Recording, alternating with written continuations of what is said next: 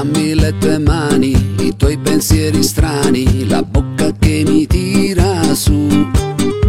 Sento la tua energia. 大家，你去法国这次你的行程是怎么样的？你先去哪玩了，然后又去哪儿了？呃，行程大概这样，我们先去的是意大利，然后从罗马往北，佛罗伦萨，然后米兰，再从米兰到尼斯，然后从尼斯到里昂，然后从里昂再去南西，最后去巴黎，大概这样。所以我们是先玩的意大利，然后玩完了之后到法国，主要是学习。哎呀，我觉得说起意大利来，就我是 我觉得特别好玩的一个国家。我对意大利首先是喜欢意大利语的那个调调啊，它那种意大利 ano 啊，意大利 ano 啊，往下走的这个调，意大利 ano。总之，它每个音都转很多调。然后我特别喜欢，呃，什么天堂电影院啊，就这样的一些电影里面，意大利人说话非常的夸张。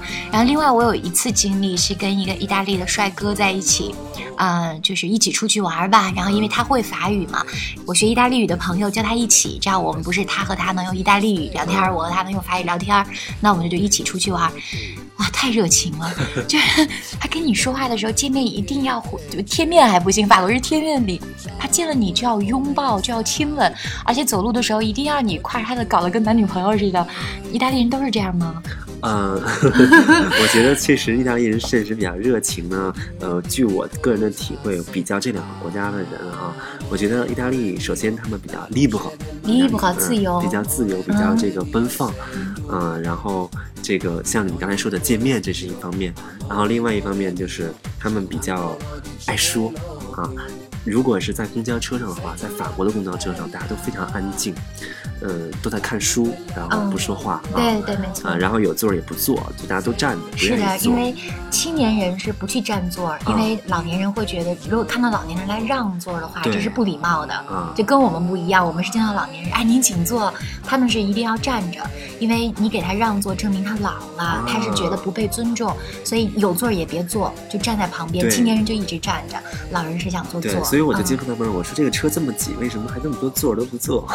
对，是这样的。但是在意大利呢，就是车上比较聒噪。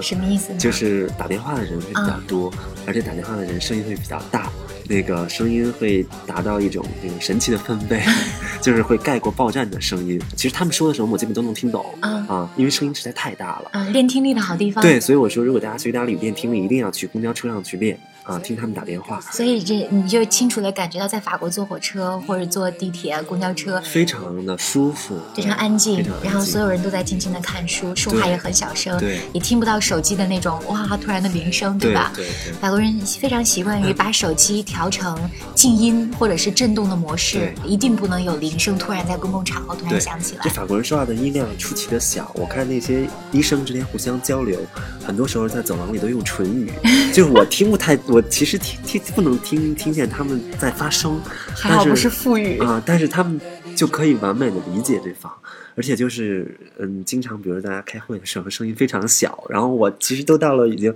就是 up and back up deep 了，就这种程度，但是他们其实理解的很好啊！我觉得可能跟他们这个传统有关系啊！意大利人就是非常的清脆响亮啊，因为唱歌剧的语言嘛，对我觉得都是元音结尾的，跟这有关系。对，所以这是一方面，另外一方面就是。呃，这个语言方面，这个 人的思维不太一样。如果我在意大利问路或者跟人聊天的话，如果我没听懂，我就说我没听懂，你能再跟我重复一遍吗？他会以相同的语速给我重复一遍，然后声音会大一点。其实我并不是听不清，我是听不懂，因为他说的太快了。其实你只要慢点说就可以了，但是他会以相同的语速给你重复一遍。如果我没反应，他会。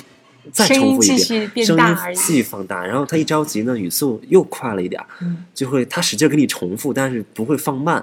那法国人就很聪明，如果你说你没听懂，法国人会慢慢的跟你说啊，你就你就你就明白要说什么了。所以我觉得这个意大利人其实如果再聪明一点的话，就完全不用费那么多口舌，他们会一遍一遍一遍的，没有任何间隙和停顿的给你重复一件事情，然后配上他们经典的手势。你两相对比的话，是特别好玩的一件事情，能够感。觉得到，意大利人非常的 dynamic、sympathetic，对，而法国人有一点 réservé、prudent，有点这个感觉啊，对，比较比较谨慎一些，他可能不会特别热情的向你表现，哇，他喜欢你或怎么样的。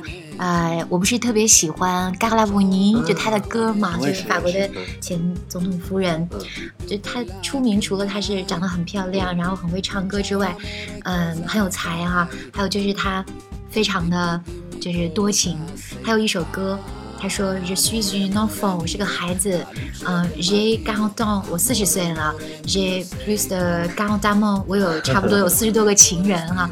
那，嗯，那有一次参加采访的时候，他就说到，谈到这个稍微对法国人来说敏感的话题，他就说：‘N'oubliez pas，je suis italien 呢。’他说不要忘了，其实我是意大利人来着，我只是很小的时候来到法国这边生活哈。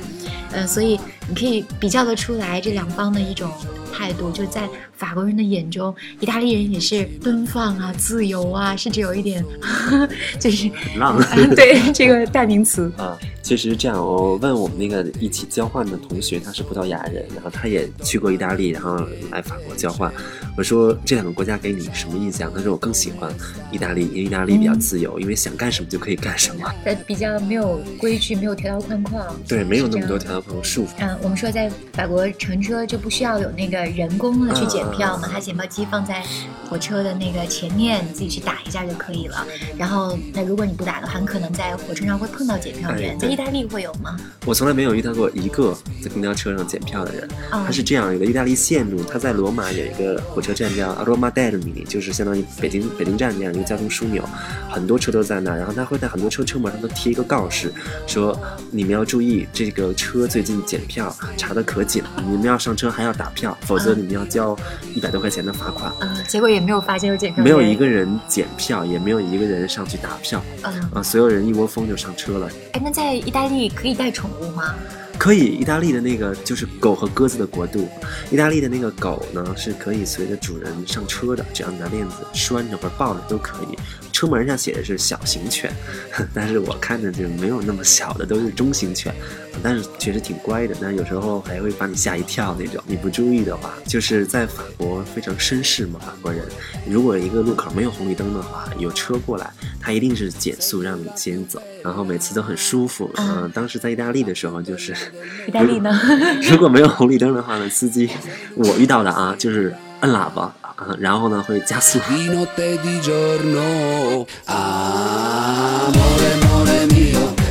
那么这一期跟蜗牛学地道法语就到这里结束了，感谢大家的收听，好，我们下期见喽